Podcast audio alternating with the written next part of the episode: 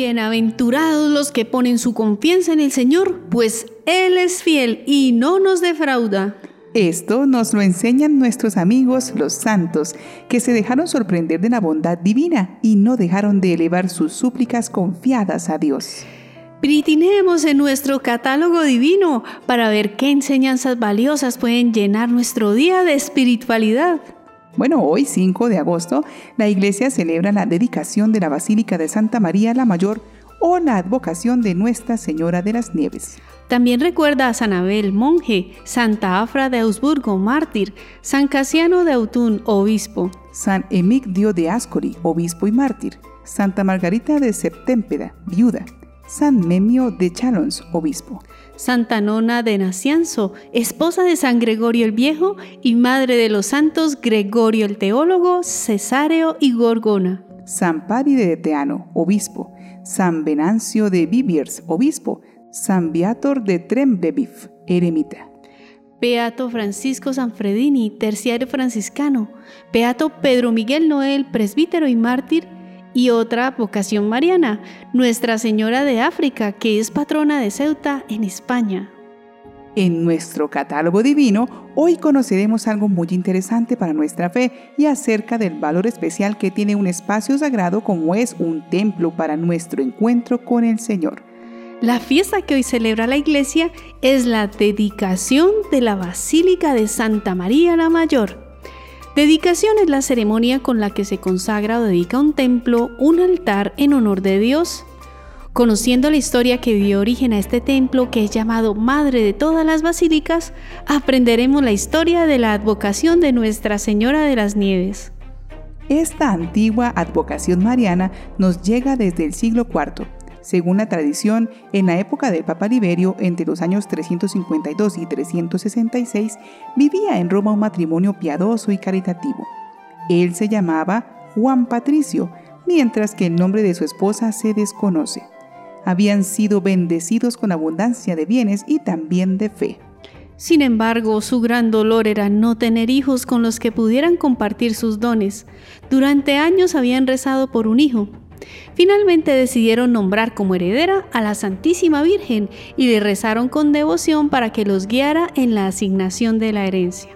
Nuestra Señora se le apareció a Juan Patricio y a su esposa la noche del 4 de agosto, diciéndoles que deseaba que construyeran una basílica en el monte Esquilino, una de las siete colinas de Roma, en el lugar donde ella les señalaría con una nevada.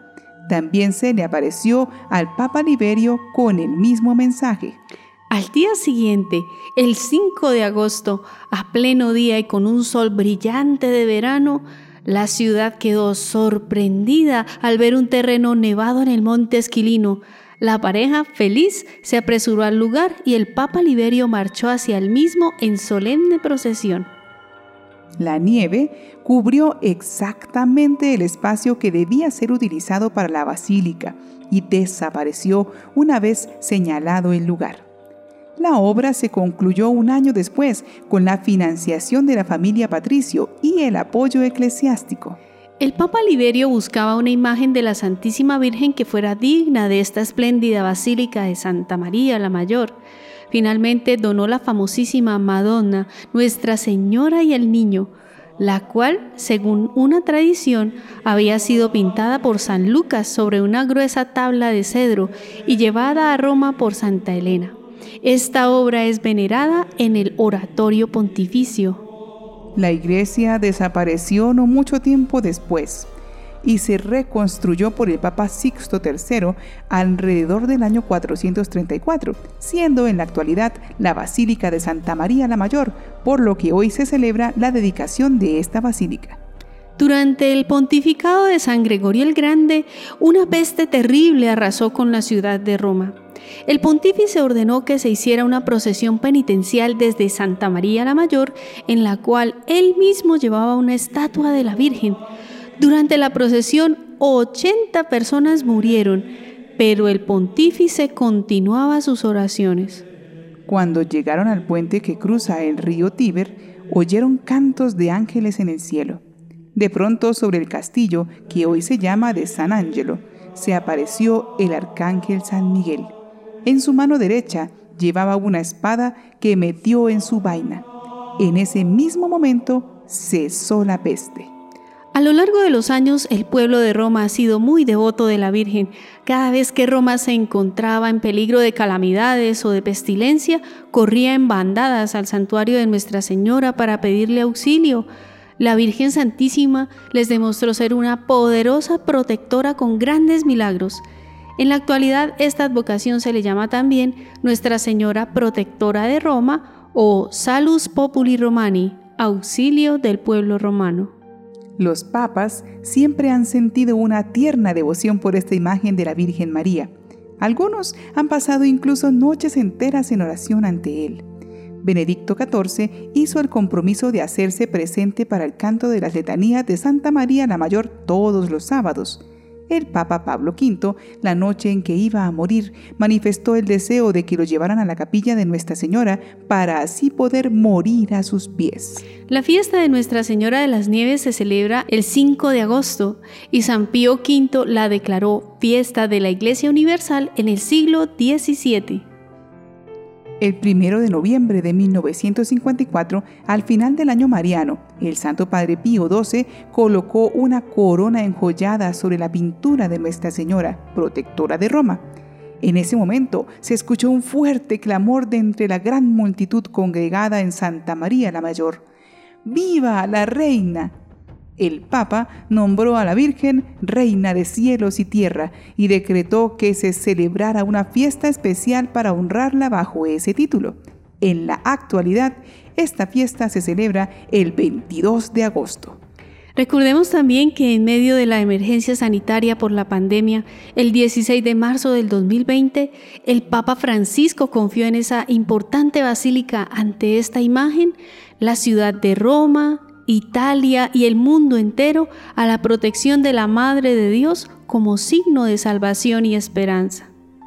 Nuestra Señora de las Nieves es la patrona de varias ciudades y regiones en España, Portugal y Latinoamérica, especialmente en Argentina, Venezuela y por supuesto Colombia, donde es patrona de la ciudad de Pamplona, donde vivimos nosotras, las hermanas trovadoras de la Eucaristía. Con confianza en nuestra Madre del Cielo, Unámonos a esta oración. Oh María, Virgen Santísima de las Nieves, patrona y Madre nuestra. Mujer de las más sublimes alturas, enséñanos a escalar la montaña santa que es Cristo. Guíanos en el camino de Dios marcada por las huellas de tus pasos maternales. Enséñanos el camino del amor para siempre poder amar.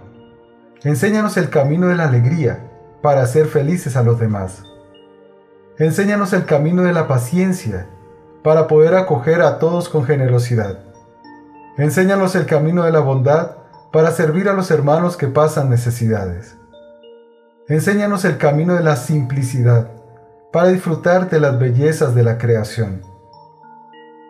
Enséñanos el camino de la mansedumbre para traer paz al mundo. Enséñanos el camino de la fidelidad para nunca cansarnos de hacer el bien. Enséñanos a mirar a lo alto, para no perder de vista el objetivo final de nuestra vida, la comunión eterna con el Padre, el Hijo y el Espíritu Santo. Amén. Hoy hemos aprendido que si se dedica un templo a Dios, aquel edificio no podrá ser usado para cualquier actividad, sino que solo ha de servir para aquello que lo define. Su santidad y el testimonio que da, con su visibilidad y majestuosidad, son signo de la presencia cristiana en medio de este mundo.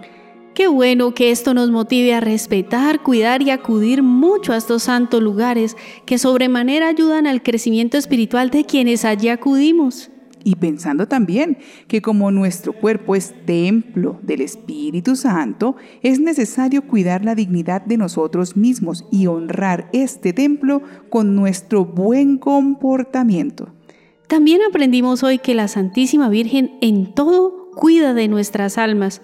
Cuando escuchó a aquellos piadosos esposos, encaminó todo a favorecer un lugar para el culto divino y desde allí también ella podría alcanzarnos las gracias de salud corporal y espiritual que todos esperamos con fe para que estemos siempre dispuestos a vivir la mayor fidelidad a Dios. Si sentimos que la fe se ha apagado, como si la nieve cubriera nuestro corazón y nuestra vida, por la intercesión de María Santísima, que esto sea para mostrar el lugar donde el sol divino, es decir, Cristo, va a brillar para levantar allí un creyente renovado, comprometido y lleno de confianza en Dios y que va a emprender su vida de ahora en adelante con esperanza. Por eso digamos, Nuestra Señora de las Nieves, ruega por nosotros.